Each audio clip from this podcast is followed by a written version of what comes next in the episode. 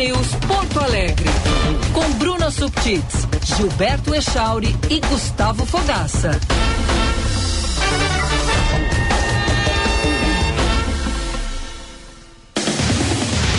9 e 29, bom dia, bom dia. Band News Porto Alegre entrando no ar, quinta-feira, 26 de outubro de 2023, 18 graus.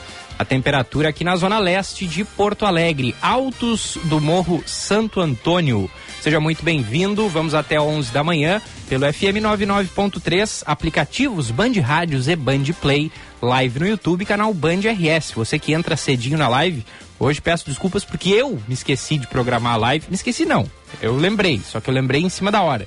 E aí por isso que essa abertura foi meio confusa, mas tá tudo certo, a live tá no ar. A Bruna Subtil está de volta. Bom Aê. dia, Bruna. Bom Oba. dia, bom dia, Giba, Gufo, tudo bom bem? dia, Fabrini. Obrigada aí por me substituir ontem.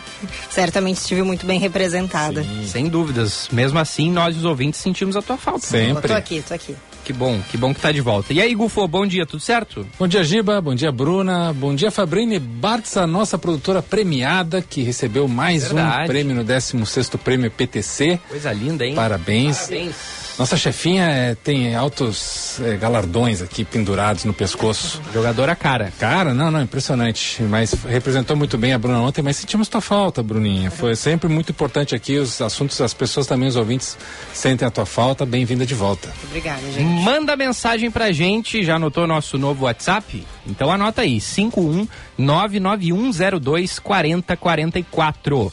Vou repetir, hein? 51 9102 4044. 44. Vambora? Participa ali também na live no YouTube, canal Band RS. Band News Porto Alegre para PUC RS. Faça sua carreira acontecer. Erva mate baldo, sabor intenso como a vida. A baldo, por onde passou, cultivou intensos apaixonados e chegou a sua hora.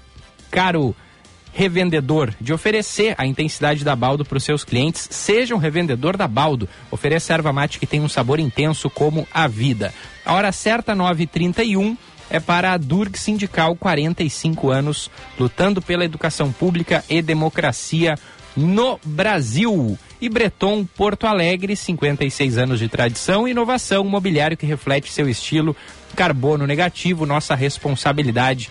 Quintino Bocaiúva 818 e Pontal Shopping. Vários assuntos, claro, para serem tratados aqui no Band News Porto Alegre. Hoje também tem o Inter em campo, ontem o Grêmio, caramba.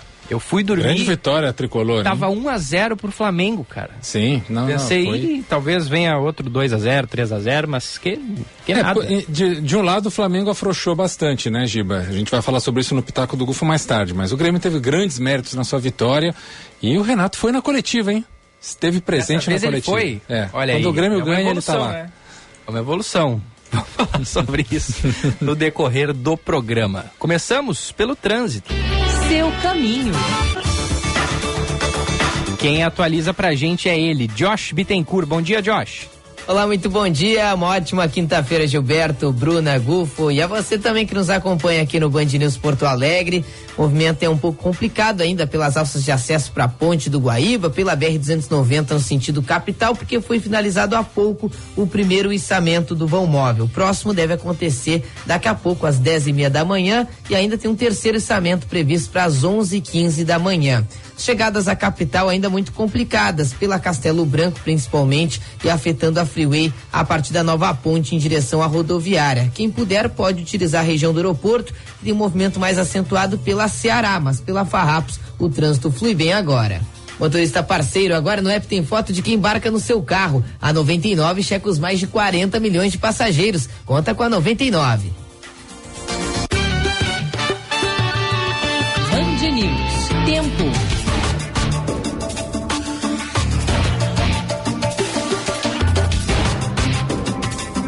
E a previsão do tempo, quem traz pra gente é a Eduarda Oliveira. Fala, Duda, bom dia. Bom dia, vamos à previsão do tempo, começando aqui por Porto Alegre. A quinta-feira tem máxima de 22 graus e mínima de 13, um dia bem parecido com o que a gente viu ontem. Sol entre nuvens, alguns períodos de tempo mais nublado e alguns períodos com mais sol em Porto Alegre. A gente vai agora para Rio Grande, onde o tempo por lá é bem parecido. Quinta-feira com máxima de 19 graus e mínima de 13, também sol entre nuvens. Em Uruguaiana, máxima de 24 graus e mínima de 14, e a chuva finalmente dá trégua por lá. E a quinta-feira deve ser de tempo seco, não chove, previsão também de sol entre nuvens. Da Central Band de Meteorologia, Eduardo Oliveira. Valeu, valeu, Duda. 9 e 34 Tinha sol, né? Agora já não tem mais. Muitas nuvens aqui na capital. É, tinha. Ah, não era aquele solaço assim, mas tinha um solzinho, pô. Tava... É, parece que amanhã vai esquentar um pouquinho mais, né, Giba? Vai, né? Amanhã vai esquentar e depois vai vir uma chuvinha, aquela coisa. É. Calor e chuva que é o, o que prevê o verão, né? Exato. A prévia é o verão. Exato. Tem. É, a gente estava aqui no, nos blocos locais antes é, do programa falando com os ouvintes sobre ônibus aqui na capital. E é um assunto que a gente fala bastante, né? É, ouvintes reclamaram sobre a superlotação do, da linha T1, que no, nos horários ali entre 6 e 9 da manhã e das 5 e meia da tarde até 7 da noite. Ouvintes reclamando. Ah, uma ouvinte mandou mensagem reclamando e aí mais Vários. ouvintes começaram a mandar mensagens sobre isso. O, o que o problema é, é algo que nos preocupa, né? Porque Exato. quando nos mudarmos para a PUC, o T1 vai ser meu ônibus. então te prepara, Bruno. Me preparo. Ontem eu peguei o T1 ao meio-dia, né? Na saída da atividade que eu estava participando ali com alunos na Universidade Federal do Rio Grande do Sul. E de fato, Uh, o, já meio-dia ali não, não era, claro que é um horário de pico, saída de universidades, intervalo de trabalho, e estava muito lotado. E aí eu fiquei lembrando da época em que eu pegava para ir para a faculdade, para voltar, então. Então vou já, te dar a barbada. Vai. Tu mora ali perto da Orla, né? Não, sei, eu pego muitas vezes para ir pela Bento. Uhum. Eu pego muitos ônibus que vão pela Bento também. Mas aí o que, que tu pode fazer? Porque tu vai vir pra, pra, pra Band justamente nesse horário que ela disse que é o horário de ter um lotado. Sim. Pode pegar a bike.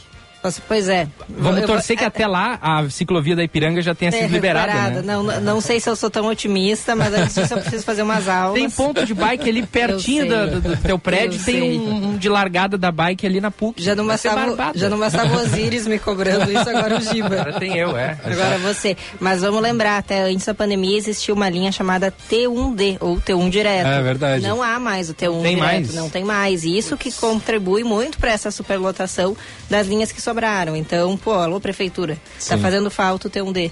Tá, né? Tá fazendo falta. Manda aí pra gente a sua reclamação. A gente tem a nossa central de ouvintes, Ricardo Boechat, que busca é, jogar luz no seu problema para que, quem sabe, ele seja resolvido, né? Sim. Ó, vou até mudar a trilha aqui, porque a gente vai falar disso aqui, ó.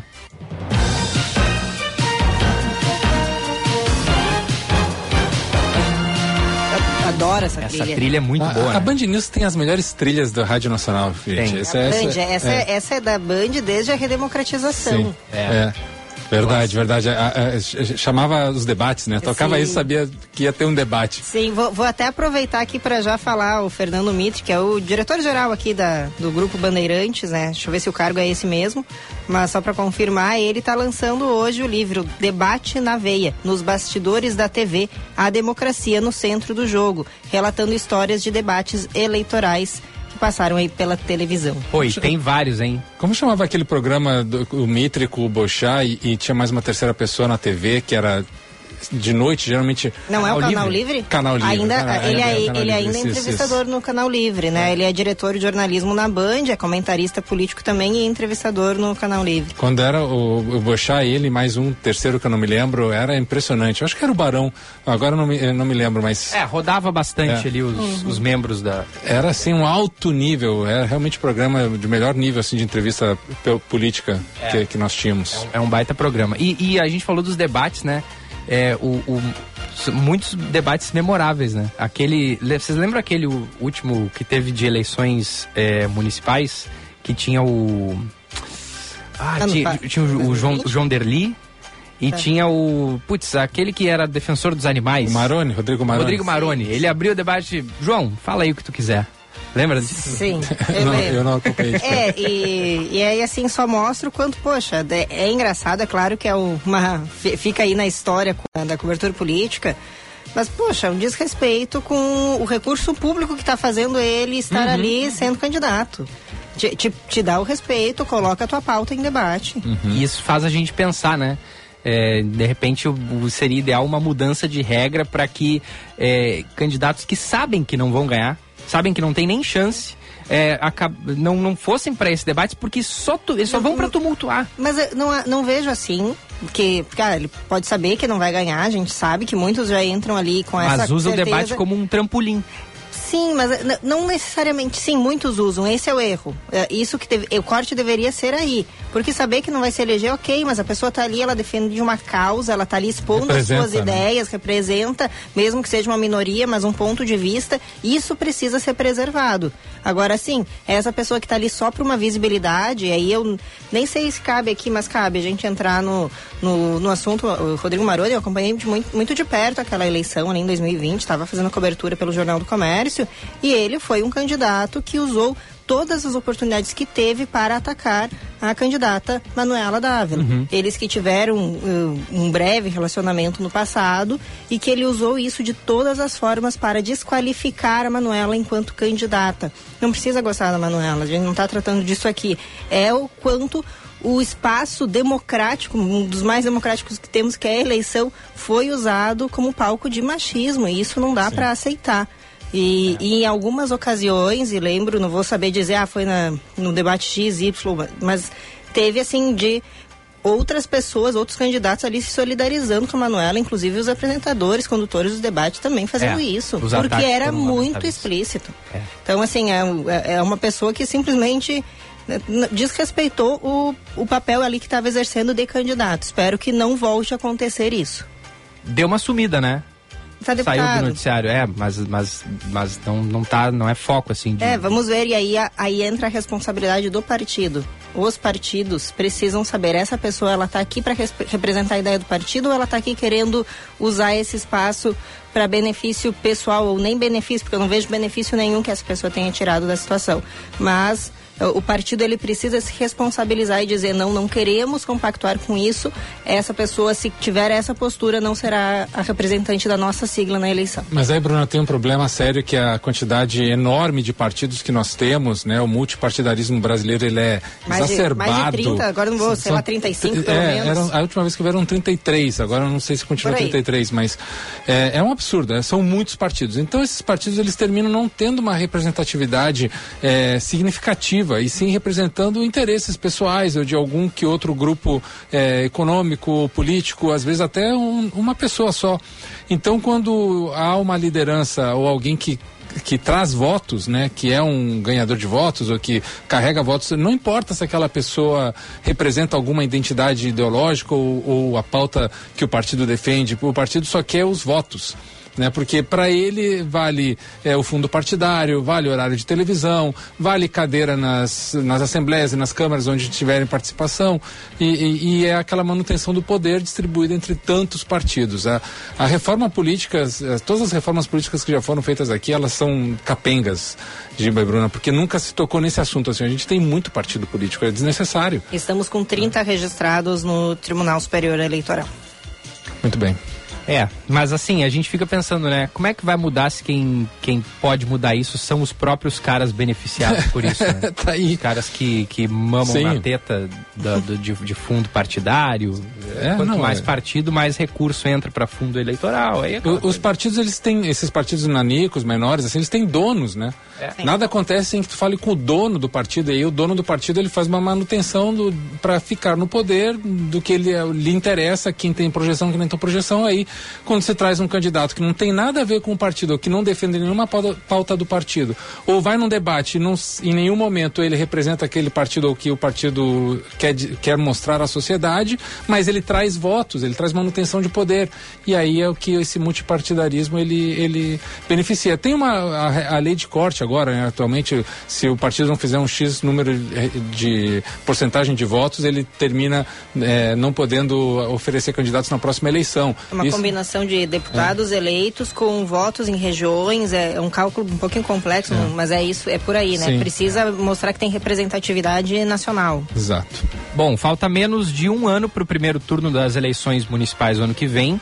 E Porto Alegre terá, a partir de 2025, um vereador a menos. Olha aí. Exato. Porque, de acordo com o censo de 2022, a capital gaúcha perdeu eh, 76.781 moradores. Então, menos população na cidade, o número de vereadores vai passar de 36 para 35. É isso, né, Bruno? É isso, porque quem define o número, onde está definido o número de vereadores de cada cidade é na Constituição Federal. Estou com a lista aqui aberta, né? A composição das câmaras municipais vai observar o limite máximo daquele número de vereadores de acordo com a população que tem. Porto Alegre, então, mudou da linha O para a linha N, porque diminuiu aí a população, né? Então, passou do máximo de 37 vereadores, poderia ter 37 vereadores, mas trabalhava com o número de 36 aqui na capital, tem que ter hoje, no máximo, 35. E aí, Gufo? É, isso vai mudar algum, alguns procedimentos dentro, né? De eh, questão de maioria para votação, questão de composição de, de comissões. É, são coisas do regramento que se faz ao andar da carruagem, mas é, é, também vale o debate, né, gente? Eu sempre tenho aquela questão assim, o, qual é a, vali, a validade diária constante do trabalho do vereador, né? O quanto que ele contribui, e aí eu estou generalizando, estou falando de todos os vereadores de todas as cidades do Brasil. É, o quanto que uma Câmara de, de Vereadores ela vale para o trabalho diário de uma cidade, se não seria melhor criar, sei lá, algum conselho que se reúne uma vez por semana, é, que não fossem assalariados, é, não tivessem todo né, ali um orçamento, uma comissão, é, um gabinete com vários funcionários. É uma infinidade de assessores. né? É, vários privilégios. É, tem cidades onde o vereador tem direito a, a auxílio é, é, combustível, auxílio moradia, é, e termina lá acumulando uma série de, de favorecimentos que são desnecessários. O cara vai lá, vota uma vez por vai uma vez por semana. Duas aqui em Porto Alegre, duas vezes por semana a votação. É, é, não, eu digo no geral, assim, no sim, Brasil, sim. né? É, não, porque a Assembleia Legislativa é uma vez por semana de votação. Isso já surpreende muito, né? É, São é. três dias de sessões parlamentares, mas com votação, com deliberação, é somente um dia. Porque, Bruna, Giba e, e melhores ouvintes, assim, lei, assim, o, o papel do legislador é, ah, primeiro, a manutenção das leis, criação de leis. E segundo, é a regulamentação, cuidado e atenção com os outros poderes, é, o executivo e o judiciário. Mas a parte da legislação, gente, o Brasil não precisa constantemente de fazer novas leis. A gente até tem um, um problema assim, em analisar, o deputado fez tantas leis, o senador fez tantas Eu leis, como, exato. como se fosse medir um artilheiro de futebol, sabe? O cara fez tantos gols, daí ele é bom. Não é isso que classifica, Não né? é o que classifica um bom legislador a quantidade de leis e projetos que ele fez ou que ele propôs, porque o Brasil já está cheio de leis. A questão é a execução e a manutenção dessas leis que não são feitas, né? Então a gente começa a criar leis, lei, lei, lei em cima de lei, só para mostrar que o cara trabalhou e, e, e aí se cria essa, essa roda, né? É, o fato de Porto Alegre ter um parlamentar a menos.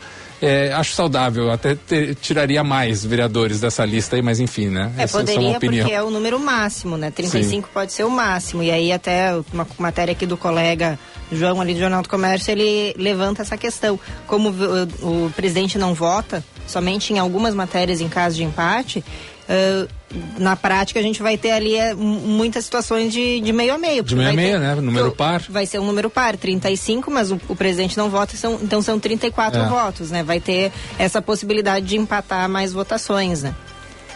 E aí, assim, já- isso já está definido, né? Mas ainda vai ter uma, uma apreciação, né, Bruna? Essa redução no número de vereadores ainda é, precisa ser avaliada pelo plenário da casa em 30 dias. Como é que funciona isso? Eu também não sei te dizer muito mais do que você já está nos contando, né? Sim, precisa passar pela Câmara referendar isso, mas como é uma matéria constitucional, né? a- É a Sim. Constituição que define isso, a Câmara ela vai somente adaptar a, a, a lei, o, Orgânica o- a lei orgânica do, do município, município, né? O que isso. diz a lei orgânica do município quanto ao número de vereadores. Então ela vai fazer um ajuste, porque a definição já está dada. É isso. É, é mais que pro forma mesmo. né? Isso, De isso, é só para assimilação da- isso, é só para confirmar aquilo que já se imagina. E aí isso vai mudar o número de candidatos, por exemplo, nos partidos, né? Porque podem se lançar candidatos, uh, o, cada partido ou hoje federação de partido pode lançar conforme o número de cadeiras. Então, é o, o, o número de cadeiras mais metade, ou o número de cadeiras e o dobro. É, legislação eleitoral, gente, ela muda a cada dois anos. Sim. A gente vai se atualizar aqui para trazer com mais detalhes tudo aí que precisa ser informado ao nosso público. Mas é isso. Então, se podia lançar antes o número X de candidatos, agora vai poder lançar esse X menos um ou dois. Enquanto isso, os partidos se movimentam, né, para lançar aí os seus pré-candidatos. No caso do PT, a gente falou aqui que essa semana, ontem haveria, né, aquela reunião uhum. do diretório municipal do PT para é, é, para ser decidido, né, seguido pelo menos, a possibilidade de haver uma, uma umas prévias, né, é, uma união da, da, da esquerda para tentar é, derrotar Sebastião Melo, que talvez seja o principal nome, né, do, do, do campo da direita para a eleição. É. Né? Só que essa reunião foi adiada, né? Agora vai rolar na sexta-feira. Então fica aí para noite de sexta-feira, dia 27. Portanto, amanhã essa reunião do Diretório Municipal do PT aqui na é, capital. É, o PT que tenta com que a reunião sequer aconteça, né? Uhum. Uma, há uma tentativa, uma articulação e a, e a prorrogação aí do, do da data foi justamente para isso, porque já há um, uma, não digo consenso, né? Ainda não se formou consenso, mas há um, uma forte aí uh, estrutura, rede de apoios em, nome do, em torno do nome da deputada Maria do Rosário embora ainda tenha aí na disputa interna a deputada estadual Sofia Cavedon. Tem um assunto interessante sobre isso, Giba Bruna. Eu conversei ontem com um auxiliar, um assessor parlamentar, na verdade, é, filiado ao PCdoB, que já trabalhou em, em, em gabinetes de, de, vereadores e deputados do partido. Preferiu que, que não citasse, mas que ele trouxe a mim a, a, a um certo mau humor, vamos dizer assim, uma situação meio inconveniente dentro do PCdoB que faz parte da federação PT, PCdoB, PV, é, de, de se sentir excluído desse debate de quem seria o candidato do partido dessa federação, né? Uhum. E, e, certamente alguém que é do Partido dos Trabalhadores. Mas, ao mesmo tempo, há um, uma sensação de desagrado porque a maior líder, a principal líder do partido, que é a Manuela Dávila, está fora do país, não está participando do debate, então também fica difícil a cobrança é, de quem é de dentro do partido de, uma, de um protagonismo maior no debate, sendo que a líder não, a líder não está presente. Então fica aí um conflito de, de, um dos partidos importantes da cidade, um partido que cresceu muito nos últimos 20 anos. É, o PCdoB era um partido realmente pequeno é, na, na, na, representatividade em Porto Alegre. Nos últimos 20 anos, em parte graças à projeção de Manuela Dávila e, e, e de outros membros do, do seu diretório, cresceu bastante, principalmente na, nas comissões do orçamento participativo, em, em, lideranças comunitárias. Então o PCdoB teve aí uma projeção e ainda é um partido que tem uma projeção, uma capilaridade muito interessante na cidade.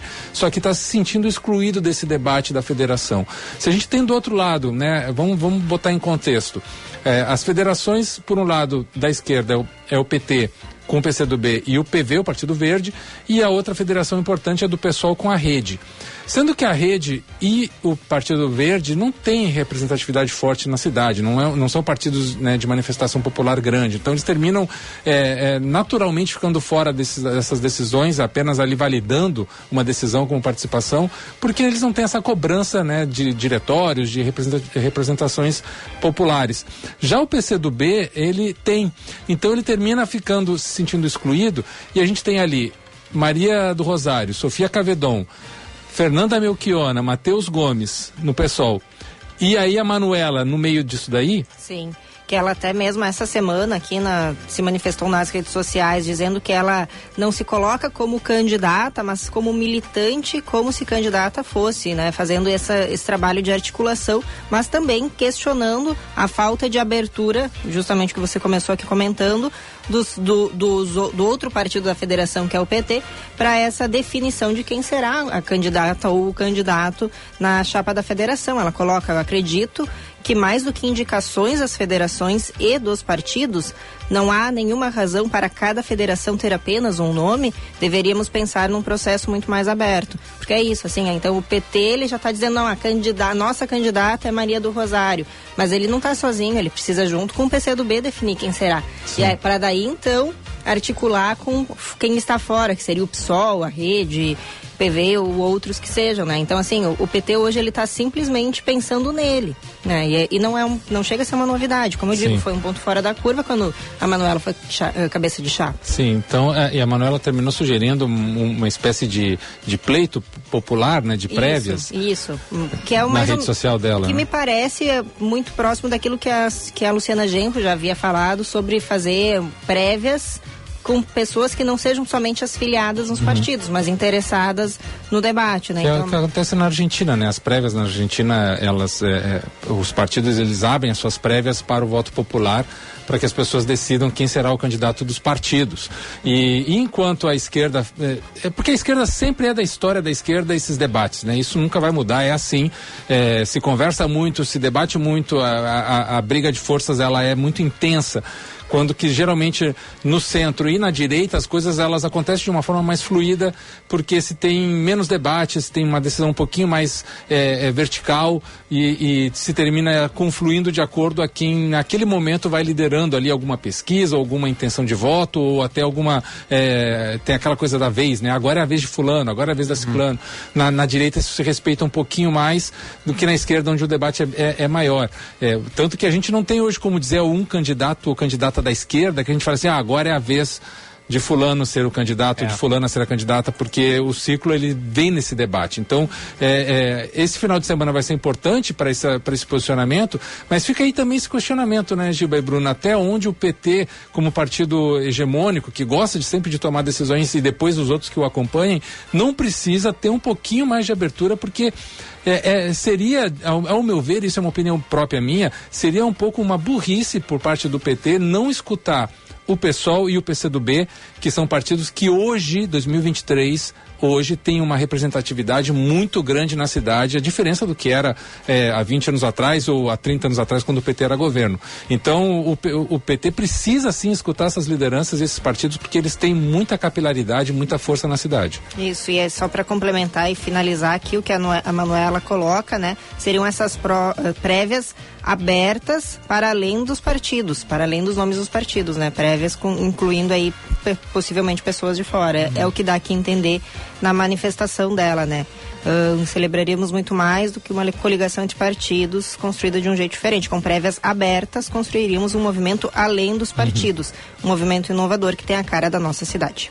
E se houvesse a união da esquerda que a Manuela pede, outros entes da esquerda que também eh, reivindicam, talvez o Rio Grande do Sul poderia estar sendo governado hoje por Edgar Preto. Talvez. Porque ele não foi para o segundo turno ano passado com, contra o Onix Lorenzoni por pouco mais de 2.400 votos. A diferença foi muito pequena. É. Muito claro, pequeno. eu acho que indo para o segundo turno, o segundo turno se desenharia de forma diferente. Sim, então. sim. Inclusive o Onix aí, e seus apoiadores estavam torcendo muito para Edgar que Preto. Edgar, exato. É, o, o seu adversário no segundo turno. Porque foi isso. E aí eu tava, até fui pegar os números aqui, tá? O Edgar Preto ficou 2.441 votos atrás do Leite no primeiro turno. O, aqueles partidos pequenininhos, tipo o PSTU e PCB, eles, é, o, o, PSTU fez 6 mil votos.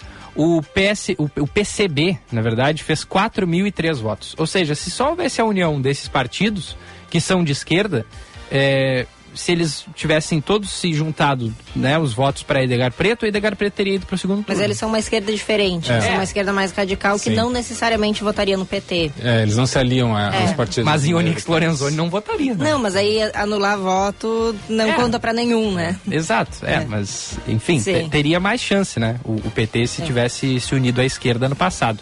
Mas é isso, né? Fica aí o, o, o, debate aberto, ainda não se sabe ainda quem serão os candidatos à prefeitura no ano que vem. E também vai ter essa mudança aí que a gente falou no número de vereadores, né? Vai passar de 36 para 35. É, meus queridos, vamos para o intervalo? Bora. Qual dessas aí, Gufo, a gente vai ouvir? Fala vamos o número com, aí. Vamos com a 5? A 5? É. Então tá, vê se os ouvintes Clássico. adivinham aqui, ó.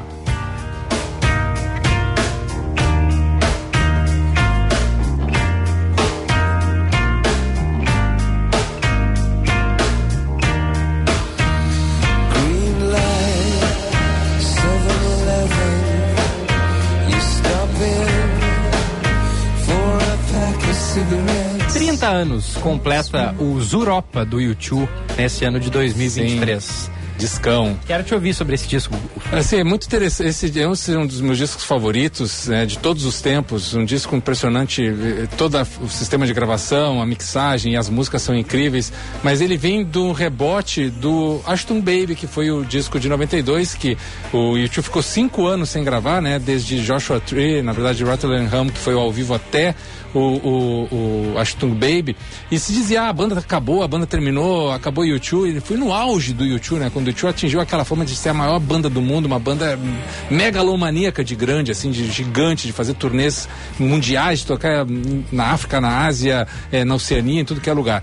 E o Ashton Baby, ele quebrou um pouco uma rotina que era essa coisa mega do YouTube para fazer uma, coisa menor, assim, eh, focado em- num, num som mais intimista, numa coisa mais fria, assim, mais europeia. E aquilo foi indo a banda para uma raiz própria, porque o YouTube é irlandês, um lugar onde não se vê sol, onde se chove todo dia, onde as- é uma ilha, né? Morar numa ilha é uma coisa pequena e o tio foi se encontrando para chegar nos Europa, que é esse, esse álbum, é, que ele é o álbum mais europeu mesmo, assim, do, do YouTube, com ah, referências de, de músicas europeias, de bandas europeias, e que foi é, um, um conversa, assim, foi uma, uma guinada na carreira da banda para ir para um lugar mais eletrônico. Depois o próximo disco pop ele é realmente muito eletrônico, e, mas hits como esse aí, o, o Stay, que tem um clipe dirigido pelo Wim Wenders, né, o diretor alemão.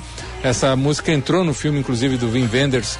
é, agora até esqueci o nome do filme, mas é um, é um dos filmes Asas da Liberdade, acho que é uma- algo assim, que é um dos maiores filmes da história do cinema alemão e, e com é, é, e que depois até foi feito um remake americano.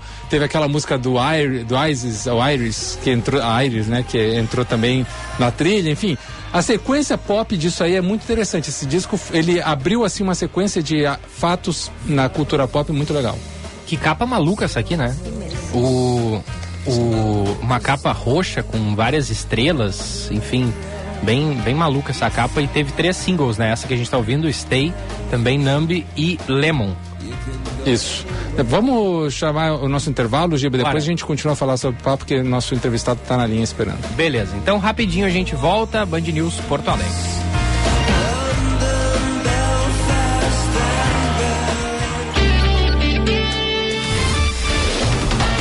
Você está ouvindo Band News Porto Alegre.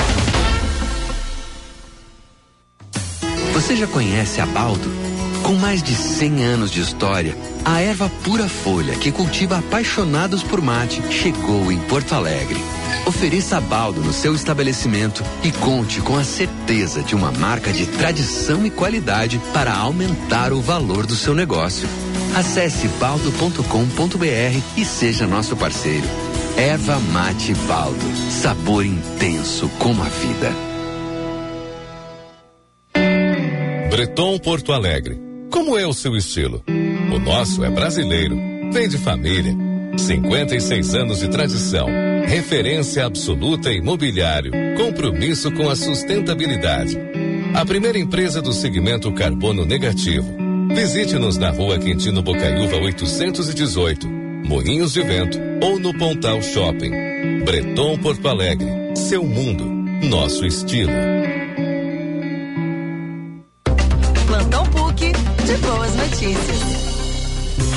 Potencializar o ensino em saúde, a PUC está somando forças com a rede de saúde da Divina Providência. A parceria vai contribuir para formar profissionais ainda mais qualificados e preparados para o cuidado com a vida, trazendo benefícios para o atendimento em saúde da capital.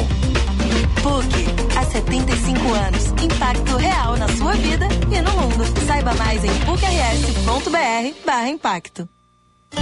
A Unimed Porto Alegre tem muito mais para cuidar de você, inclusive plano odontológico. E tem uma oportunidade única para você ter o melhor cuidado também com seu sorriso. 15% de desconto. Planos com ampla rede credenciada, atendimento de emergências e muito mais. Por apenas 21 com 25. Contrate online agora mesmo pelo site unimedpoa.com.br e aproveite esse desconto até 31 de outubro. Aqui tem cuidado.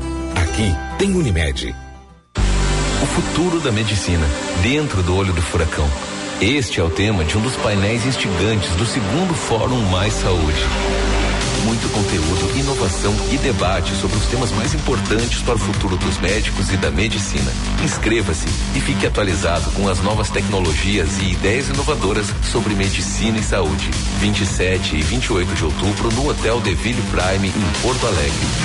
Saiba mais em simers.org.br.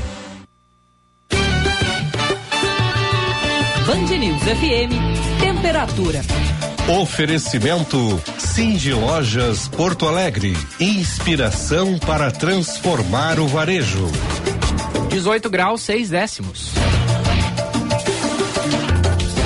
Atrair e reter profissionais capacitados é um desafio para a sua empresa? Então o novo Cindy Vagas é para você. É a solução criada pelo Cindy Lojas Porto Alegre para ajudar a sua empresa a encontrar o profissional certo para o seu negócio. Com o novo Cindy Vagas, você reduz o tempo de contratação, diminui a rotatividade e economiza custos. Acesse cindylojaspoa.com.br e saiba mais. Cindy Lojas Porto Alegre, a melhor solução para o teu negócio. A Unimed Porto Alegre tem muito mais para cuidar de você, inclusive plano odontológico. E tem uma oportunidade única para você ter o melhor cuidado também com seu sorriso. 15% de desconto. Planos com ampla rede credenciada, atendimento de emergências e muito mais. Por apenas 21 com 25. Contrate online agora mesmo pelo site unimedpoa.com.br e aproveite esse desconto até 31 de outubro. Aqui tem cuidado. Aqui tem Unimed. Em 45 anos de existência, a Adurg Sindical participa ativamente das lutas sociais, em especial da defesa da educação pública, dos direitos dos professores e demais trabalhadores da educação. A construção política do sindicalismo do amanhã é indispensável para a reafirmação da grandeza e da soberania nacional num país que garanta a inclusão social. A formulação de soluções é papel da categoria docente e, por conseguinte, da Adurgues. A Durgues Sindical, há 45 anos lutando pela educação e a democracia no Brasil. Mais um ponto para sua empresa. Economize na conta de luz. Se seu negócio gasta mais de 9 mil reais por mês, entre para o Mercado Livre de Energia com a Engie, líder em energia renovável no Brasil. E economize até 30% na sua conta, deixando sua empresa muito mais competitiva. Faça uma simulação em engie.com.br barra Mercado Livre. Engie, sua parceira no Mercado Livre de Energia. Você está ouvindo Band News Porto Alegre.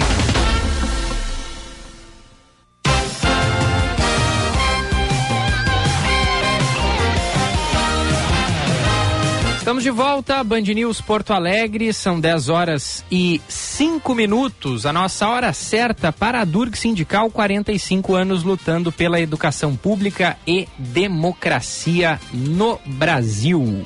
Também com a gente, PUC RS, faça sua carreira acontecer. Erva mate baldo, sabor intenso como a vida.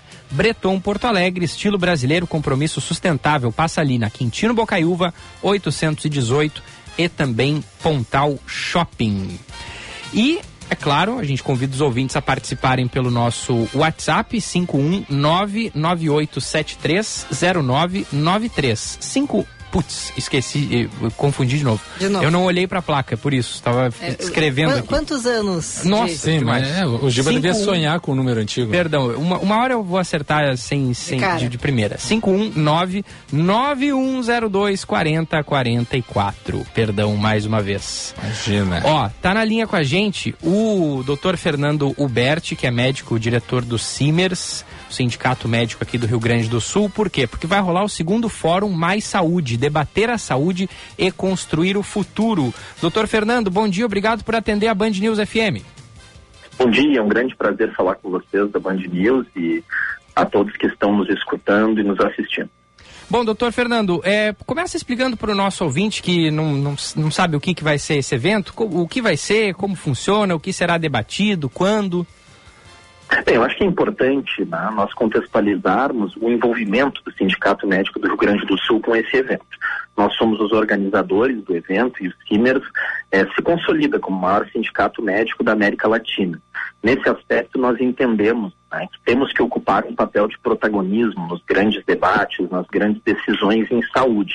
No ano passado já realizamos o primeiro Fórum Mais Saúde, né? naquele momento tinha até uma nomenclatura um pouco diferente, que era um Fórum Pro Desenvolvimento de Saúde, agora nós colocamos uma nomenclatura mais enxuta, mas o objetivo é nós reunirmos as grandes lideranças, os grandes players do setor de saúde e da medicina do Rio Grande do Sul e do país para discutirmos aqueles temas que são estratégicos, não só para um exercício da medicina que seja mais valorizado, que seja mais digno, mas para a sustentabilidade e funcionalidade do nosso sistema de saúde.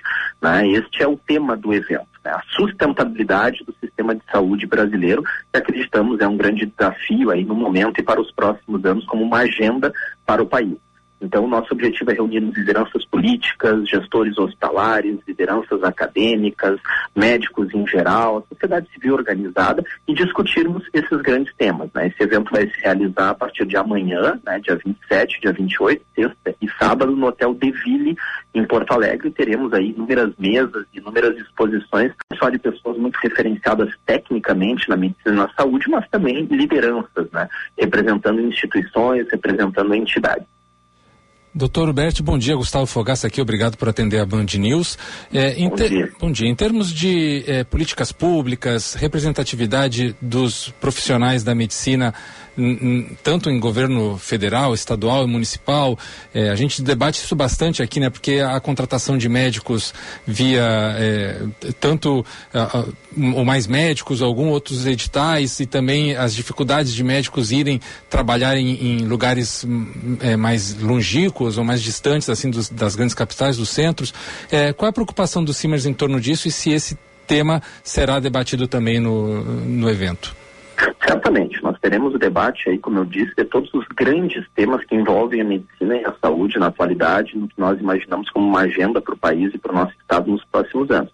Nós vamos ter sim discussão sobre uma política estrutural, que seriam mecanismos efetivos para atração e fixação do médico, especialmente no setor público, nessas cidades e regiões mais distantes, sobre remuneração médica, sobre judicialização em saúde, que afeta diretamente o exercício da medicina, mas também tem um impacto financeiro muito significativo para a sustentabilidade do nosso sistema, né, sobre a autonomia do médico, sobre questões envolvendo a saúde mental do médico, que também é um tema bastante atual, e aqui eu falo também como coordenador do núcleo de psiquiatria é, do CIMERS, e vamos ter, assim, mesas sobre os temas mais variados, né, em relação uh, não só ao sistema de saúde, mas também à medicina.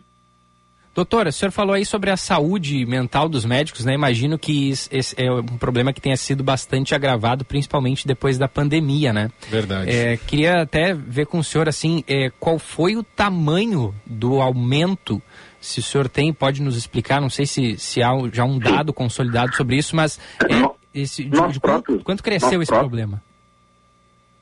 Nós próprios, o núcleo de psiquiatria dos Címeros, né, é, liberamos uma pesquisa que, na verdade, assim, do ponto de vista técnico, não pode ser conceituada como uma pesquisa porque não foi registrado no Comitê de Ética em pesquisa, mas um questionário muito amplo, com significância estatística, com dados consistentes, fidedignos, em que nós procuramos medir, ainda em 2021, o impacto da pandemia em termos de saúde mental sobre os estudantes de medicina e sobre os médicos do Rio Grande do Sul. Foi uma pesquisa inédita, nós não tivemos uma pesquisa no país abrangendo esses dois públicos naquele momento.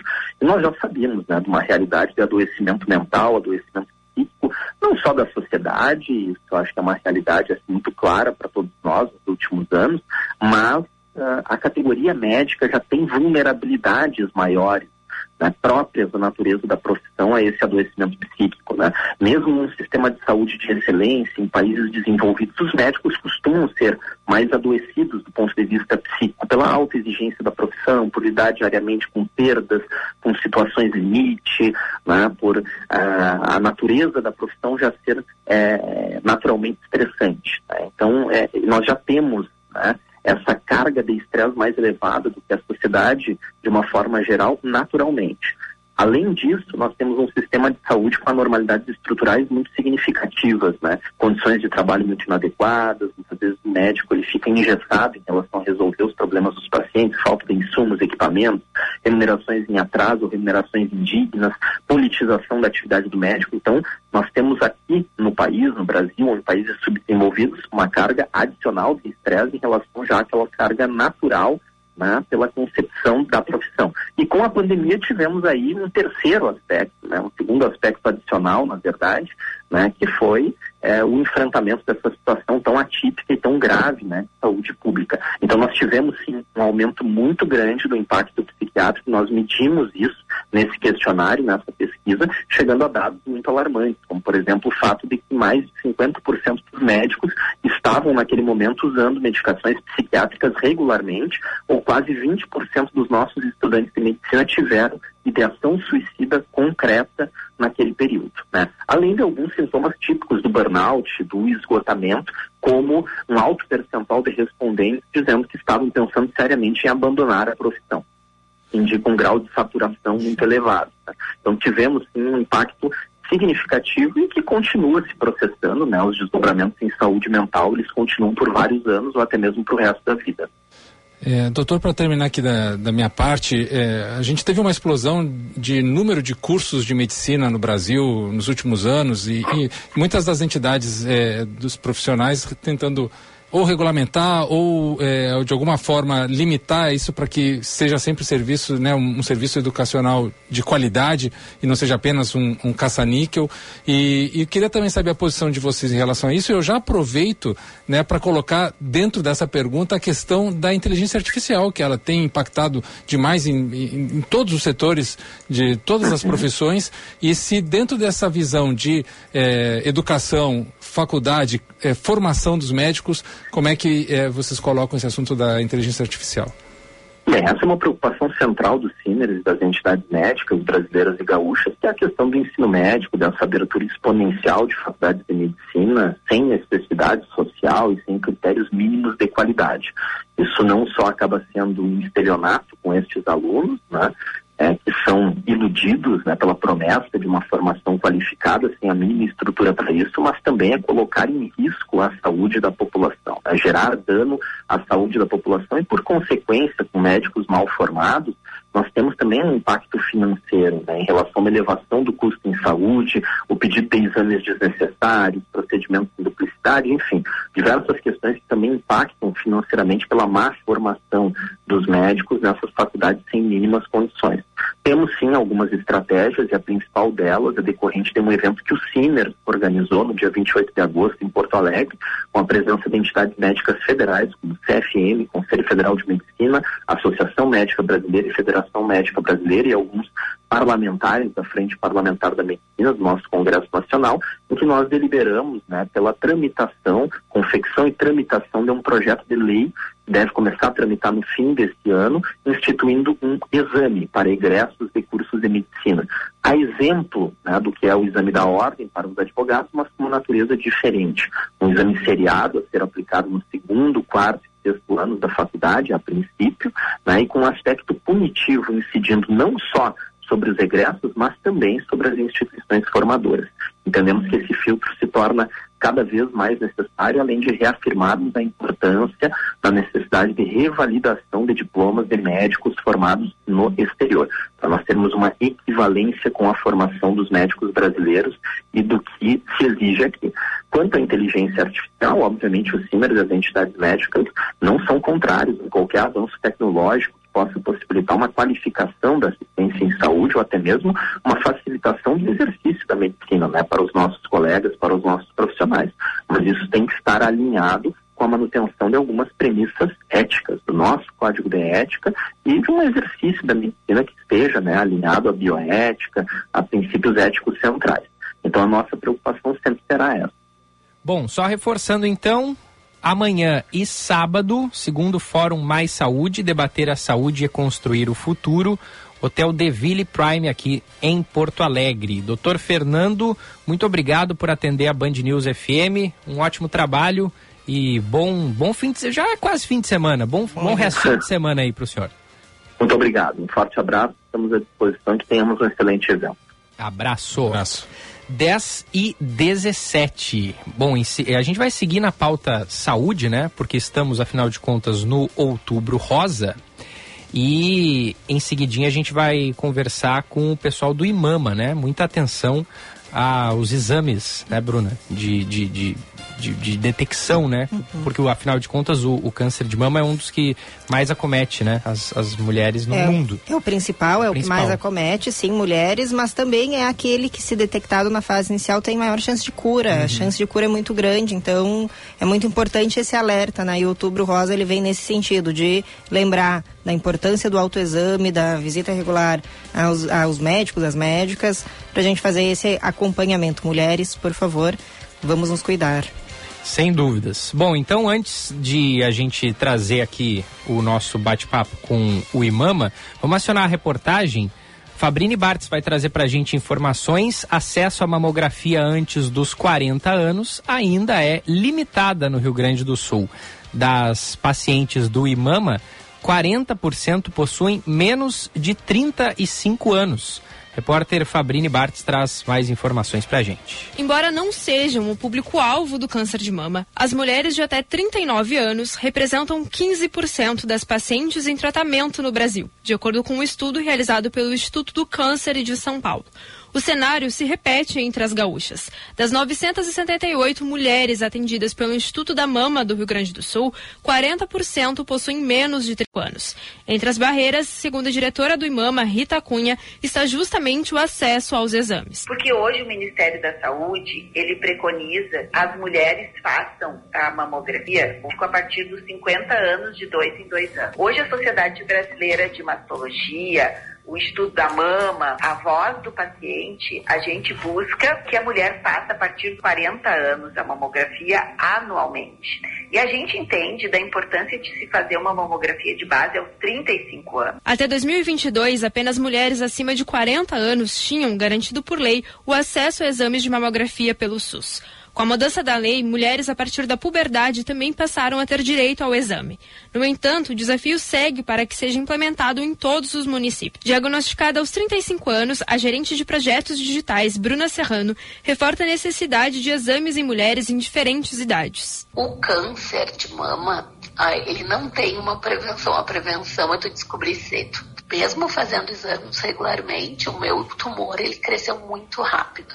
Fiz o exame em janeiro e ele não tinha nada e, e eu fui diagnosticada em novembro. Então o processo de descoberta é fundamental para um tratamento eficaz. Uma vez que descoberto com antecedência, as chances de recuperação são maiores. Além da doença, Bruno enfrentou o tratamento durante a pandemia de Covid-19, o que tornou o período mais desafiador. Plano de ação na minha cabeça, eu não ia deixar de viver nada, eu ia, na medida do possível que o tratamento me oferecesse, né, eu continuar com a minha vida. Eu morava sozinha, as pessoas falaram, ah, vai ficar sozinho. Eu disse, eu continuo fazendo todas as coisas que eu preciso. E não é uma, no meu caso, e não sei se no caso de outras pessoas, eu não senti dor. E quando a gente vê um paciente de câncer, a gente automaticamente uh, pensa em morte. E eu perguntei para ela o que pior pode acontecer. E ela, o pior que pode acontecer é tu fazer quimioterapia. Para Bruna e outras mulheres, a vida depois do tratamento passou a ser outra. Os sorrisos e abraços ganharam mais intensidade. Para 2023, estima-se que o Rio Grande do Sul registre mais de 3.700 casos de neoplasia maligna da mama, segundo dados do Observatório do Câncer. A plataforma foi lançada neste mês pelo governo do estado com índices de cobertura, periodicidade e qualidade dos exames. E já está na linha conosco o doutor Ademar Bedin, mastologista e vice-presidente do IMAMA. Doutor Ademar, muito bom dia, obrigado por atender a Band News. Muito bom dia a todos, obrigado pelo convite. Certo, a gente está aí falando do, do Outubro Rosa, né? Lembrando da importância da prevenção, a nossa até é, entrevistada na, na, reportagem que rodamos há pouco disse isso, né? Não tem prevenção, a prevenção é detectar cedo a doença. Qual é a orientação que vocês costumam dar? Não só a pacientes, né? A quem procura aí o Instituto, mas nessas campanhas aí de, de prevenção de forma geral. Sim, a prevenção, a, a melhor forma de das pessoas não morrerem né, e não precisarem passar por tratamentos mais agressivos e mais traumáticos em relação a essa doença, que é o câncer de mama, é sem dúvida o diagnóstico precoce. A partir dos 40 anos, a Sociedade Brasileira de Mastologia recomenda que as mulheres passem a fazer suas mamografias anualmente. Antes disso, o autoconhecimento é através do, do, do, autoconhecimento do seu próprio corpo, né? E aí entra também a questão do autoexame, ela também é importante, porque a própria mulher vai perceber alguma modificação na sua mama se ela tiver o hábito de se, de se palpar.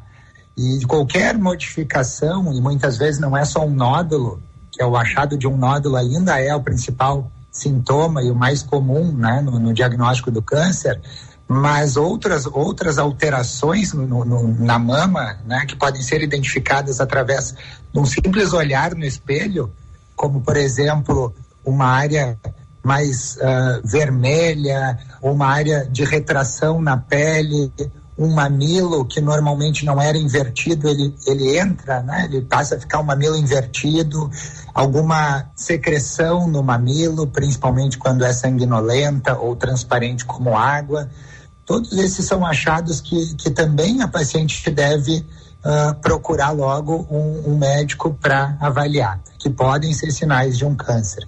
E uh, através da mamografia, então a partir dos 40 anos, a gente consegue detectar ainda tumores muito mais precoces, antes mesmo de antes mesmo deles apresentarem esses esses sintomas, né? Tumores com menos de um centímetro, onde ainda não tem nada palpável, não tem nada, nenhuma alteração na pele, e esses sim vão ser os diagnósticos mais precoces, onde sem dúvida os tratamentos vão ser menos uh, traumáticos e mais curativos, né? Onde a gente consegue sim curar a maioria dos casos diagnosticados precocemente do câncer de mama. Perfeito, a gente está. Oi, perdão, pode concluir.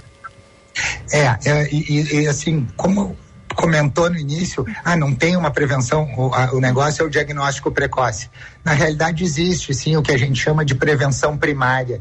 Isso é sempre importante a gente alertar é? as pessoas, né, a população em geral, que não é a daí é antes mesmo da questão da realização dos exames. O que, que a gente pode fazer para diminuir a nossa chance de ter um câncer ao longo da vida? E isso vai diminuir a chance de a gente ter outras doenças também. São hábitos saudáveis de vida, uma alimentação equilibrada, um cuidado com a, principalmente a questão da obesidade, que é bastante relacionada ao câncer de mama também né? Evitar o excesso de consumo de bebida alcoólica, que também está associado ao aumento do risco de câncer de mama.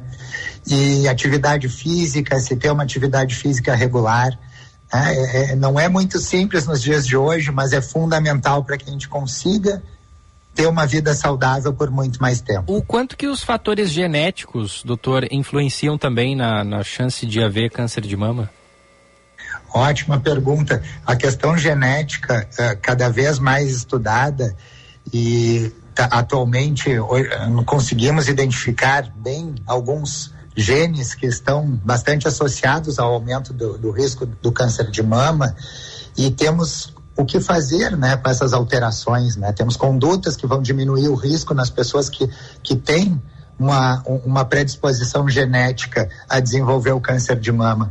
Ah, o importante é, é, primeiramente, a pessoa identificar, a pessoa perceber que na sua família é uma família que existem muitos casos de câncer. Não só mama, também ovário, próstata, intestino, pâncreas, né? Tumores de mama principalmente chamam a atenção em relação à hereditariedade quando eles acontecem em mulheres mais jovens.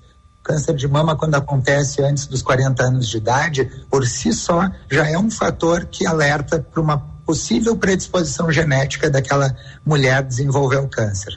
Por outro lado, é importante também a pessoa entender que o fato dela não ter um histórico familiar relevante não isenta ela do risco de ter câncer de mama. Por quê? Sim, o, a, o, o fator genético ele é importante. Quando se tem um, um, fator genético envolvido, a chance da mulher desenvolver o câncer de mama e até mesmo do homem uh, também aumenta muito. Então, uh, isso tem que estar tá bem, uh, ser bem, pre pre ser prestado muita atenção nisso e ser levado nas suas consultas médicas, quando existem outros casos, caso não seja perguntado.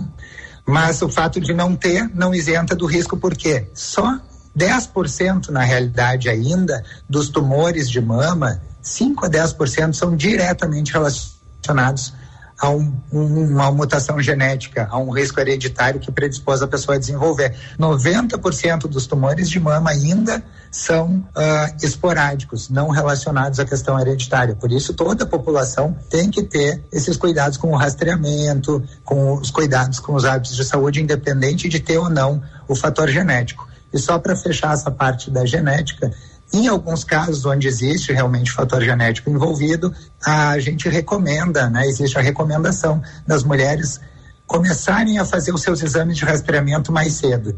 Por exemplo, 10, a gente recomenda que se comece a fazer a mamografia 10 anos antes da idade da familiar que teve o câncer de mama mais jovem. Então, a mãe teve o câncer de mama aos 45 anos. Então, em vez da, da, da, filha começar a fazer só aos 40 anos, ela já começa aos 35, por exemplo. Uhum. Doutor Alemar, Gustavo Fogaça aqui, muito obrigado por atender a Band News. Primeiro, quero parabenizar o IMAMA, que é uma das organizações mais importantes aqui do Estado, que faz um trabalho impecável há anos de acompanhamento e de saúde da mulher, muito importante.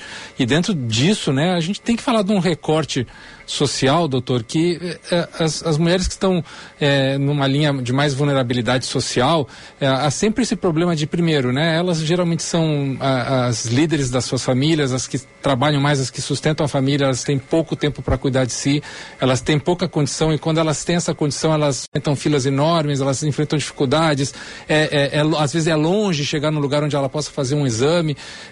Na, na sua visão, na sua perspectiva, que políticas públicas, assim, dentro né, do que a gente possa falar resumidamente, que políticas públicas ou que visão de governo a gente possa oferecer para que essas mulheres que, que geralmente são as que mais sofrem e que terminam é, nos números falecendo mais por causa de, de, do câncer de mama e que por falta de, de condições mesmo reais de irem lá e se cuidarem, fazerem uma mamografia, fazer um, um exame.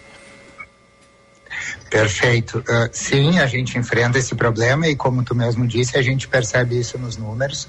Ainda existe um número de diagnósticos tardios do câncer de mama bastante alto, principalmente no SUS.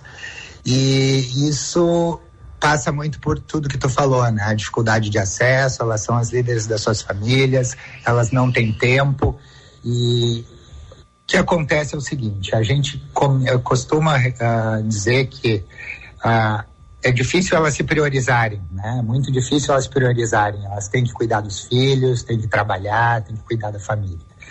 Mas a mamografia, ela atualmente, pelo menos no, no, no estado, principalmente posso falar aqui da nossa capital, ela não é um gargalo. A gente tem disponibilidade do exame de mamografia para as pacientes e é um exame que ela precisa fazer uma vez ao ano. Então, ela procurando seu posto de saúde, ela vai ter isso encaminhado com uma certa uh, uh, não uh, morosidade, com não tanta burocracia, e ela vai precisar fazer isso uma vez no ano. Então, existe a disponibilidade, sim, na mamografia para a mulher que procurar na sua faixa etária recomendada, e, e ela tem que entender que é muito importante ela não não deixar de fazer uma vez ao ano, tentar de alguma forma se organizar para isso, porque ela vai dessa forma fazer um diagnóstico precoce, ela não fazendo porque nunca vai ter tempo, ela vai uma hora não poder mais continuar cuidando da família e trabalhando porque ela vai ter um caso mais avançado, onde vai tirar ela de campo realmente por muito tempo ou às vezes até mesmo a gente perde para a doença. Então a gente consegue fazer um diagnóstico precoce, mas a população tem que entender que ela tem que se priorizar. Claro que políticas públicas têm que ser implementadas principalmente no momento do tratamento. A gente ainda tem uma certa dificuldade, embora uh, também depois do diagnóstico feito uh, exista uma certa agilidade para o tratamento e nós temos leis que prevêem essa que seja agilizado isso, mas uh, ainda a gente percebe a dificuldade às vezes de acesso, né, numa biópsia e depois da biópsia feita para iniciar o seu tratamento de uma forma mais ágil. E principalmente, infelizmente, isso realmente ainda é um problema difícil de resolver. São terapias mais eficazes que vêm sendo descobertas, novas, mas de custo extremamente alto, em que o governo ainda não consegue oferecer para todas as mulheres. Em alguns casos, existem tumores que respondem melhor a determinados tipos de, de, de tratamentos imunoterápicos, quimioterápicos mais modernos e que a gente não tem realmente eles disponíveis ainda para a população. Consciência é importante, né, doutora, aí das mulheres, buscar esse tratamento e da sociedade também fornecer esse apoio. Para a gente encerrar aqui, doutora Ademar Bedim, mastologista e vice-presidente do IMAMA, fica o convite, né, dia 29, domingo agora, às 9 da manhã, a caminhada do IMAMA que completa 30 anos nesse Sim. 2023. Saída do Parcão, chegada na Redenção, isso? Isso, e eu gostaria de, de reforçar que o Instituto da Mama do Rio Grande do Sul, IMAMA, fica aqui na rua Doutor Vale, aqui em Porto Alegre, próximo ao Hospital Moinhos de Vento, uma casa rosa, ele está de portas abertas para todas as mulheres que estiverem passando e, e, por, e de, de, suas famílias que estiverem passando pela jornada do tratamento do câncer de mama, enfrentando qualquer tipo de dificuldade, nós ali disponibilizamos uma série de, de, de serviços de suporte para essa população, auxílio para né, diversas dificuldades que elas possam estar enfrentando e elas podem nos procurar, que a gente ali vai acolher e sem dúvida vai ajudá-las a, a passar melhor por esse momento. Muito bem, muito obrigada aí pelo seu tempo. Um abraço.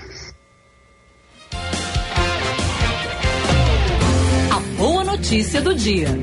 Oferecimento Unimed Porto Alegre. Cuidar de você. Esse é o plano. Qual é a boa do dia de hoje, hein, Bruna? Vamos seguir falando da saúde da mulher, tratamento boa. contra câncer, porque um novo medicamento contra o câncer do colo de útero é o maior avanço em 20 anos, dizem cientistas. Eles que acreditam ter obtido maior avanço no tratamento do câncer de colo de útero, utilizando um conjunto de medicamentos baratos e já disponíveis no mercado antes do tratamento com radioterapia. E um estudo realizado eh, no Reino Unido aponta que essa nova abordagem reduziu em 35% o risco de mulheres morrerem desta doença. Então aí fica esse alerta e aí a torcida para que de fato esse tratamento ele tenha, ele avance e chegue aí a todas as mulheres que precisam. Boa. Vamos pro intervalo, ouvindo mais uma do Zuropa, do YouTube, disco que completa neste ano de 2023 30 anos. Essa aqui é a faixa final do disco que tem participação do Johnny Cash. Isso. É, essa, essa canção, o Johnny Cash foi convidado a, a, a gravar e ele gostou tanto que ele terminou gravando a, a, música inteira é ele. O Bono só faz algumas inserções vocais no meio assim, mas quem canta a música é o Johnny Cash. Legal. O clipe é ele também.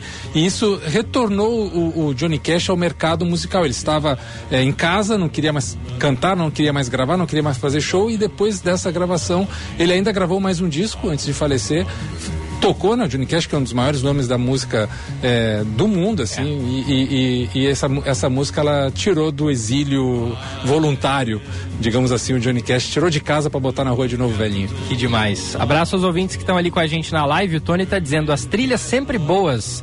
Sonoras hoje estão 100% demais. Pela manhã o Echauri tocou Eagles, agora o trio roda YouTube. Legal. Já vendo meu peixe aí, né? Das 6 às 7 da manhã, Band News acontece. Eu sempre rodo algum disco. É, que hoje? hoje foi o Hotel Califórnia. Ah. Disco de 76, classicaço do The Eagles.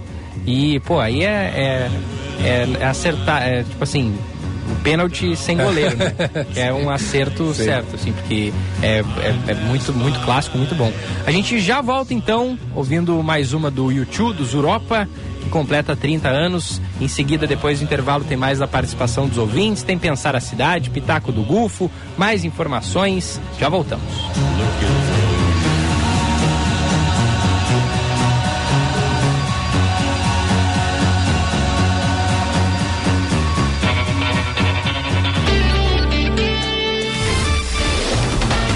Você está ouvindo Band News Porto Alegre. Você já conhece a Baldo? Com mais de 100 anos de história, A erva pura folha que cultiva apaixonados por mate chegou em Porto Alegre. Ofereça a baldo no seu estabelecimento e conte com a certeza de uma marca de tradição e qualidade para aumentar o valor do seu negócio. Acesse baldo.com.br e seja nosso parceiro. Erva Mate Baldo. Sabor intenso como a vida. Breton Porto Alegre. Como é o seu estilo? O nosso é brasileiro. Vem de família. 56 anos de tradição. Referência absoluta em imobiliário. Compromisso com a sustentabilidade. A primeira empresa do segmento carbono negativo.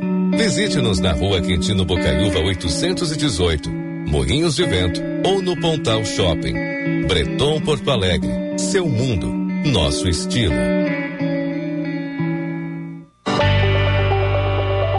Fazer acontecer em uma das melhores universidades da América Latina. Inscreva-se no vestibular da PUC, a universidade que tem tudo o que você quer para fazer tudo o que você quiser. Estude com professores altamente qualificados, tem experiências internacionais e acesso a um ecossistema de inovação em uma infraestrutura completa. Vestibular PUC, prova presencial dia 18 de novembro. Inscreva-se em pucrs.br e vem fazer acontecer. Unimed Porto Alegre tem muito mais para cuidar de você, inclusive plano odontológico. E tem uma oportunidade única para você ter o melhor cuidado também com seu sorriso. 15% de desconto. Planos com ampla rede credenciada, atendimento de emergências e muito mais. Por apenas 21 com 25. Contrate online agora mesmo pelo site unimedpoa.com.br e aproveite esse desconto até 31 de outubro. Aqui tem cuidado. Aqui tem Unimed. Ministério da Cultura e Bradesco Seguros apresentam Mia Melo com o sucesso Mãe Fora da Caixa. Olá, eu sou a Mia Mello e eu vou estar pela primeira vez em Porto Alegre. Vão ser somente duas apresentações no Teatro São Pedro. Eu tenho certeza que vai se divertir. Únicas apresentações. Corra e garanta o seu ingresso. Vendas www.teatrosampedro.com.br. Realização Governo Federal. Brasil, União e Reconstrução. Vem que eu tô te esperando. Apoio. Band News FM Porto Alegre.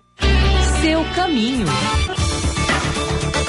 Na Zona Leste foram retomados os serviços de poda de árvore próximo à Avenida Delegado Eli Correia Prado, afetando principalmente o sentido centro. E próximo ao cruzamento com Antônio de Carvalho, o fluxo também é pesado. Inclusive, na Antônio de Carvalho, nas imediações da rua Irmão Norberto Francisco Rauch, tem serviços com estreitamento de pista e lentidão para quem segue em direção a Ipiranga e Bento Gonçalves. E atenção para os próximos içamentos do Bom Move da Ponte do Guaíba, logo mais às 10 e meia da manhã e também às 11 e 15 da manhã. Na sua próxima troca de óleo, escolha lubrificantes móvel, alta tecnologia e garantia de qualidade. Se tem movimento, tem móvel.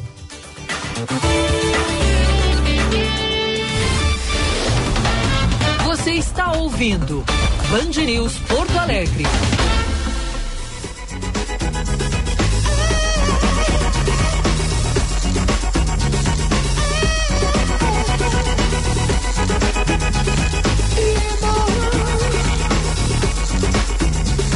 Dez e quarenta. Se eu não soubesse, eu não diria que isso aí é YouTube, Gustavo Fogaça. Então, esse disco ele traz essa quebra de paradigma, assim, são muitas músicas que não soam como YouTube, muitas coisas é, eletrônicas no meio também. E essa música em particular, Giba, Melhores Ouvintes e Bruna, ele tem um detalhe que o, o Bono criou um personagem durante a turnê do Ashton Baby, Azul TV, chamado Mephisto, que era um, um, um, um diabo decadente, assim.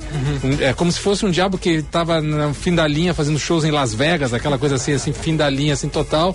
E ele canta essa música fantasiado, como começa ele no camarim se preparando, assim, o Mephisto frente ao espelho, cantando essa música, depois vai pro palco, tinha toda uma encenação que na época marcou bastante, né? Que demais, que demais. É, esse é, é, é classicaço, né? Eu, é, que nem eu disse, eu, eu não sou assim um grande fã de YouTube, mas, pô, esse disco aqui, ele realmente, ele é muito bom, cara. É um descasso. É muito bom mesmo. Quebrou paradigmas, como disse o senhor Gustavo Fogaça. O que vai quebrar paradigma agora em relação a essa música é isso aqui, ó. Pensar a cidade. Com Bruna Subtits. O repensar a cidade aqui na Band News FM para Breton Porto Alegre, 56 anos de tradição e inovação, mobiliário que reflete o seu estilo. Carbono negativo é a responsabilidade da Breton, Quintino Bocaiúva 818 e Pontal Shopping, Bruna. Vamos lá, vamos falar de plano diretor, porque ontem uma notícia aí deu uma balada aí no sistema, no, Opa. no- no processo aqui em Porto Bomba, Alegre. bomba? Bomba, bomba. Bah, eu não tenho essa trilha aqui. Poxa. Fica aí pra. Fica, fica, fica na nossa voz Sim. aí. Porque uma, uma a Justiça concedeu uma liminar que suspende o funcionamento do Conselho do Plano Diretor aqui em Porto Alegre. A liminar é do dia 20, mas ela foi publicizada ontem, porque até né, dia 20, acho que é o fim da- do dia em que ela foi concedida até notificar todas as partes e a informação vir a público. Ontem se ficou sabendo, até à noite estava conversando com alguns conselheiros que sequer tinham sido informados ainda. Fui, eh, fui informá-los a, a partir aí da minha publicação a respeito disso. O que que acontece? Esse Conselho de Política Pública, ele tem um mandato de dois anos. Elege lá os representantes da sociedade, das entidades não governamentais e dos órgãos. Os órgãos de governo é por indicação, não é por eleição do governo municipal, mas as entidades e a sociedade é por eleição. Isso acontece, deve acontecer a cada dois anos, é o prazo do mandato. Mas a composição atual do Conselho foi eleita em 2018, em maio de 2018 deveria ter sido renovada em 2020 e na época a prefeitura alegou que o período de pandemia dificultava a a eleição, né, o processo eleitoral que é feito junto às comunidades, ainda com urna eh, e voto em- né, de papel, não é urna eletrônica, porque é uma votação de menor porte e acabou postergando ali para o fim do ano a eleição deste conselho. Só que chegado o fim do ano, a prefeitura resolveu postergar mais uma vez para maio de 2021. Em maio de 2021 decidiu postergar para dezembro de 2000, de, eh, perdão, em maio de 2021 decidiu, é isso, postergar para dezembro. Em dezembro postergou para 2022. Enfim, não vou nem entrar aqui e tentar falar todas as datas. Foram cinco vezes em que essa eleição foi prorrogada e ela está prorrogada ainda até o próximo ano. O que que acontece? Se entrou na justiça, um grupo de ah, uma ação popular foi movida e questionou na justiça essa prorrogação de mandato. Por quê? Porque se há uma lei, há uma regra que define que o mandato é de dois anos, não é a vontade do gestor que está no cargo que Ah. vai dizer, olha, a gente não quer mais fazer eleição, a gente acha que não precisa agora, então segue quem está. Já pensou se fosse assim nas prefeituras? No governo do estado, na presidência? Não é diferente com esses conselhos de políticas públicas. O que acontece, então, é que foi questionado isso, essa prorrogação sem eh, critério dos mandatos, porque a primeira, sim, se justificou e houve um entendimento da justiça de que a primeira prorrogação fez sentido em função da crise, da calamidade de saúde que se en- enfrentava naquele momento em função da pandemia de Covid-19, mas as prorrogações seguintes não. O que que isso preocupa, além de ter os trabalhos suspensos a partir de agora? O Conselho do Plano Diretor, ele sim acompanha todo o processo de elaboração e revisão desta lei, que é o Plano Diretor, mas também por ele passam votações muito importantes de autorização para a realização de projetos de grande porte. Falei aqui, vou citar dois que me vêm mais à cabeça. No momento, a gente falou sobre a Fazenda do Arado, na Zona Sul, e sobre a ampliação do HPS, dois projetos que passaram pelo plano diretor neste período de mandatos prorrogados, que eles podem estar sob risco. Uhum. Por quê? Porque eles foram votados e aprovados por um mandato que não deveria estar ali ocupando aquela função naquele momento. Isso está sob risco. O- essa decisão é uma liminar, então a prefeitura ela pode recorrer, ainda cabe né, um, um- tanto recorrer quanto aí uma nova interpretação do caso, mas sem dúvida mexe com a estrutura aí da revisão do plano diretor e também a estrutura do planejamento urbano aqui de Porto Alegre. Buemba, buemba. Ah, ele achou. Aí, boa. Muito bem. Buemba Buemba do, do- da suspensão do funcionamento aí do Conselho do Plano Diretor. E, e, Bruno, só, uma, só uma, uma dúvida, e isso vai, eh, enquanto a prefeitura não recorre ou a liminar segue se, se mantendo, vai parar todo, tu- todas as Para. análises do conselho. para as reuniões do conselho, né? E até assim, teve reunião na terça noite. Eu fui, foi a primeira reunião presencial desde 2020. Estive lá na reunião, ela co- ocorreu normalmente.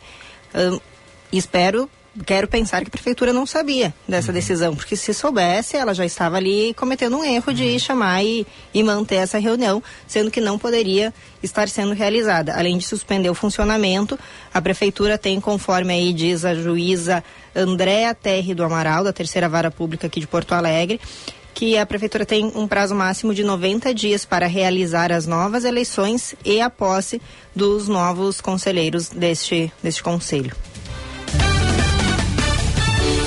Futebol. Oferecimento Super Alto BR. Única concessionária Ford em Porto Alegre e Pelotas. Hoje o torcedor gremista tá faceiro. O tricolor venceu o Flamengo ontem por 3 a 2 de virada na Arena e hoje tem o Colorado em campo a partir das 7 da noite contra o Vasco. Destaque do Grêmio, chegando com o Diogo Rossi na sequência o Inter com o Bruno Soares. Contra o Flamengo, o Grêmio conseguiu uma importante vitória de virada está no G6 do Campeonato Brasileiro. Depois de um ponto em 12, o Grêmio voltou a conquistar uma vitória e contra um importante adversário no Campeonato Brasileiro. O técnico Renato Portaluppi comemorou o resultado e o empenho dos jogadores na partida contra o rubro-negro carioca. O tricolor pensa agora em dois jogos fora de casa. O primeiro contra o América. Renato fez um alerta. Disse que este adversário é difícil, que ele tem um objetivo claro, que é sair do rebaixamento e dará a vida contra o tricolor.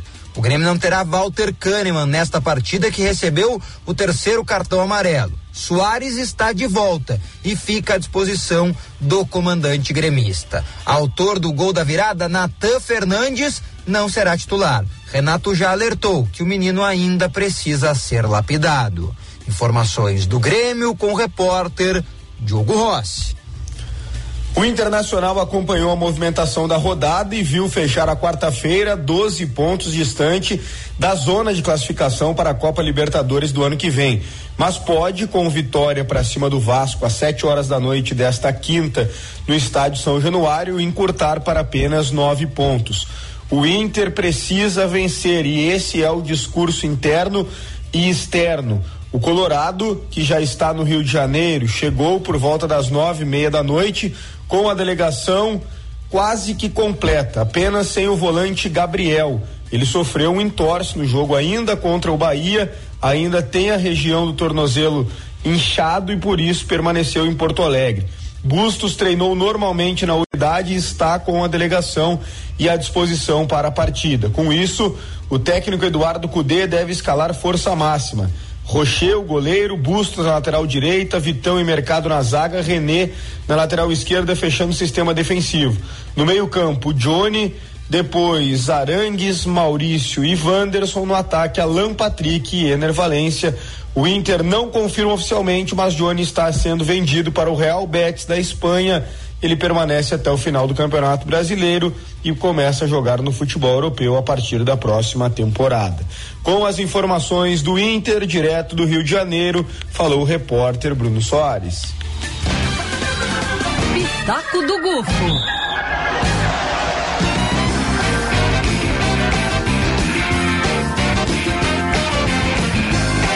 Vai, Giba. Oh, yeah. Hoje tem, hein? Hoje tem Internacional e ontem teve o tricolor que venceu com méritos o Flamengo. Um Flamengo que vinha numa linha ascendente, mas que ontem realmente foi um time muito mais é, parecido ao, São, ao Flamengo de São Paulo do que ao, esse Flamengo do Tite. Um time mais afrouxado na marcação, com menos intensidade, com menos controle do jogo, apesar que o Flamengo começou muito bem a partida, controlando o Grêmio. O Grêmio foi inteligente, o Grêmio fez aquilo que a gente conversou ontem no ar aqui, né? De ser um time de esperar um pouco o Flamengo, de não jogar de igual para igual, de aproveitar as oportunidades. E apesar do Flamengo ser melhor no primeiro tempo, terminar o intervalo vencendo, é, tirou o pé do acelerador, afrouxou na marcação, o Grêmio entendeu o Renato fez muito bem a leitura do jogo. Os jogadores que entraram, os novos, né, os, os guri, como uhum. o pessoal diz, entraram e, e, fizeram um serviço muito bem feito. O Grêmio poderia até ter ganho demais é, gols do que foi. É, o placar foi 3 a 2 mas poderia ter sido um 4 a 1 Tranquilamente o Grêmio jogou muito bem no segundo tempo. Eu acho que o Renato correria risco se perdesse ontem? Não, porque é, não, não vejo que o, o Grêmio tro, trocasse de treinador faltando nove partidas, Giba. Seria um erro muito grande da direção do Grêmio. É, o ano do Grêmio, ele já ele já está bom. O Grêmio já fez o que se supõe que era evitar brigar pelo rebaixamento, um time que voltou da Série B. É, a briga pela Libertadores é um plus, é um negócio, um prêmio. É uma situação que vem a famosa cereja no bolo. Se ela acontecer, vai ser uma grande conquista. Por enquanto, o Grêmio ainda está ali, né? Periclitante. É, a, ainda é um time regular. Não se iludam com essa vitória de ontem como, ah, agora engrenou. Não. O Grêmio ainda vai ter dificuldades. Mas é, ganhar do Flamengo sempre é muito bom, tanto para Grêmio quanto para Internacional. O Inter que é, não vence fora de casa sete partidas, e aí, torcedor colorado, não se iluda também que depois do 7 a 1 ah, agora o Inter vai patrolar todo mundo, vai golear todo mundo. E estatisticamente está comprovado que um time, quando faz muitos gols numa partida, a tendência é que na próxima ele não faça tantos gols. Mas tem né? que ganhar hoje porque perdeu duas posições ontem, né? Cruzeiro e Corinthians venceram. O Inter, o primeiro objetivo é os 44 pontos, ou seja, faltam nove pontos para o Inter ter garantia de que ele não vai cair para a segunda divisão. Conseguindo esses 44 pontos, aí se pensa, Sul-Americano, Libertadores. Acho meio que essa coisa, ah, não vamos brigar pela Libertadores, ela serve de discurso motivacional para a torcida e para os atletas, mas a, a, real é essa: o, Grêmio, o, Inter precisa vencer para poder fugir da, do, dali da zona incômoda do Z4 e o Vasco da Gama é um adversário direto, são seis pontos em disputa, é. vencendo do Vasco lá, que também tá bem, né? O Vasco é um pouquinho melhor que o Santos. Giba Bruno, melhores ouvintes. Talvez o Inter tenha ali, obviamente, né? jogando no Rio, o Vasco há três jogos não perde em São Januário. Então sempre vai ter aquela dificuldade de jogar fora de casa contra um time que é forte no seu, nos seus domínios. Mas mesmo assim, eu tenho confiança que o Inter vai poder voltar de lá com um resultado positivo, um é empate, mesmo? 1 a 0 Mas uma... empate é positivo? É positivo, né? Jogando fora de casa. É, mas tem com... que tá, tá, tá correndo riscos. Mas aí você empatando com o Vasco, Giba, pensa que você evita que o Vasco suba na tabela. Isso é verdade. O, o, Vasco vai ficar ali com um pontinho só, vai ficar ainda ali na zona do rebaixamento e o Inter sobe um pouco mais, chegando ali eh, nos 36 que está o Corinthians. O Corinthians que venceu ontem o Cuiabá e conseguiu dar uma respiradinha. Essa luta aí pelo, pelo fugir da zona do rebaixamento vai ser muito interessante nesse final do ano, porque Curitiba e América já caíram, mas Santos, Vasco, Goiás, Bahia, Inter, Corinthians e Cruzeiro todos brigam para não ser as outras duas vagas do rebaixamento de 2024. Central de Ouvintes, Ricardo Boixá. Usuários do transporte coletivo seguem reclamando, enfrentando problemas aqui na capital. Falamos mais cedo aí sobre as linhas T1 e T7 e a nossa ouvinte Márcia diz que diariamente utiliza as linhas T11 e T2 e ela observa que estão lotadas ali no terminal da São Jorge, sentido sul e norte. Além da superlotação, o tempo de espera também é longo. O problema está acontecendo que eu acredito tem muito mais usuários, muito mais pessoas trabalhando e estudando, e isso acontece geralmente nos horários de pico da manhã e do final do dia. Para vocês terem uma ideia, eu estou saindo de casa para chegar aqui na Zona Norte, lá da São Jorge até aqui, uh, saindo de casa quase duas horas antes. Caramba! Meu Deus! E de acordo com a EPTC, a demanda das linhas nos horários de pico foi encaminhada para a Central Técnica técnica ainda na terça-feira. No entanto, o problema segue o mesmo e os moradores acabam perdendo, é claro, horas de trabalho. Uh, sei que vocês já encaminharam essa demanda dos usuários ali na, no viaduto da São Jorge ficarem sem poder entrar no ônibus, mas uh, o problema continua, cada dia pior, mas está um desrespeito total, até acabar acontecendo alguma tragédia ali, alguma coisa, porque os ônibus não conseguem nem fechar a porta. É, não tem como ficar assim, né? Ao longo da semana, Band News FM tem cobrado diariamente os responsáveis e, assim como os usuários, aguarda alguma medida. A gente tem é, ouvintes na prefeitura, na IPTC, e estão sempre ligadinhos aqui na nossa central de ouvintes. Afinal de contas, transporte é algo que é, impacta diretamente a vida das pessoas, né? Para viver a cidade, né? Claro. Se a gente quiser trabalhar com essa ideia de morar em um local, trabalhar em outro, bom, o transporte é o que nos permite chegar de um ponto ao outro da cidade. Ele é essencial está entre os objetivos aí da prefeitura, no que eles apontam sobre uh, a cidade que se espera a partir dessa revisão do plano diretor, se coloca isso, né, de ter mais condição de, de transporte que não comprometa duas horas do dia da vida da pessoa uhum. só para chegar ao local de trabalho, que não é tão distante assim. Pois Ela é. não está falando do extremo da Zona Sul ou extremo da Zona Norte. São Jorge é quase meio do caminho. É. Então, assim, é, é muito tempo em função do transporte, esperando o ônibus. Está muito claro aqui o, o, o que a ouvinte nos relata que precisa de mais ônibus, mais veículo, mais horários nesses horários, mais ônibus nesses horários de pico.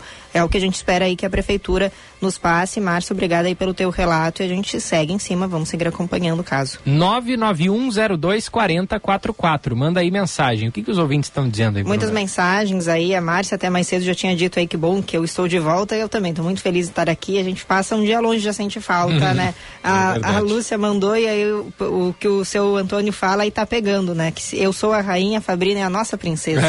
boa. É, verdade. é mesmo. Boa, boa. aqui mais cedo a gente falou sobre a questão da, da campanha de 2020, o quanto a Manuela Dávila foi atacada pelo candidato Maroni.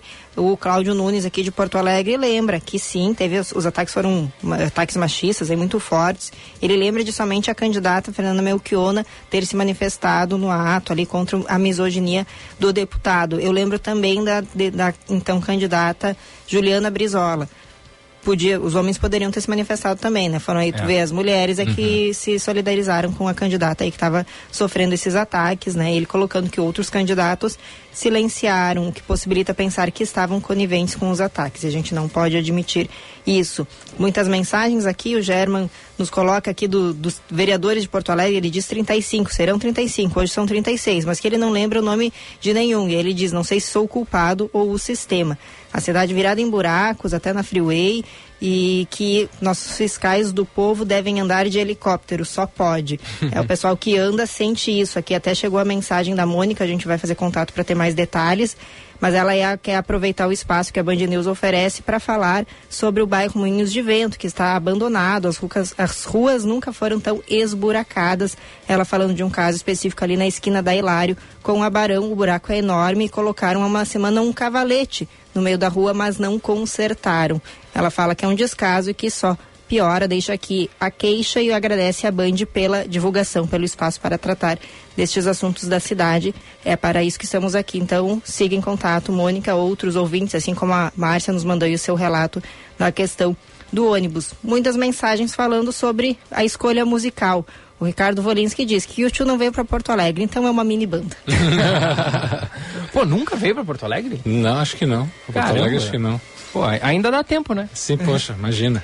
Sim. Já aqui, foi a Buenos Aires algumas vezes, né? É, o Gustavo coloca aqui, esse disco do YouTube foi só das sobras do Achunk Baby. É, mais ou menos, meu xará. É, é, eu, eu, expliquei antes, ele veio do, da, dessa extensão do Ashton Baby, mas teve muitas músicas que foram feitas para o disco, durante certo. a turnê. Só mandar aqui um abraço então pra Janete, que ficou feliz de conseguir anotar o número novo, a Neuza aqui também mandando mensagem, ela pedindo aí a volta do T1 direto, eu também me somo essa, esse pedido, né? Tem várias mensagens aqui sobre os ônibus e sobre o YouTube. Voltamos amanhã com os ouvintes. Encerramos com Numb, a faixa 3 do Zuropa. Música cantada pelo The Edge o guitarrista e o clipe é muito legal, que é um plano sequência, né? Aquele, aqueles clipes sem cortes, onde o The Ed fica cantando pra câmera e tem várias inserções em cima dele, coisas estranhas, malucas. Vale aí, procurem é, Numb, N-U-M-B, Numb. Não é a do Linkin Park, né? Essa Isso. é a do YouTube. Ficamos por aqui com o Band News Porto Alegre de hoje. Beijos a todos. Amanhã a gente está de volta, nove e meia da manhã. Até amanhã, Bruna. Até amanhã. Até amanhã, Gufo. Valeu, Giba. Vem aí o Band News Station. Beijos. Boa quinta.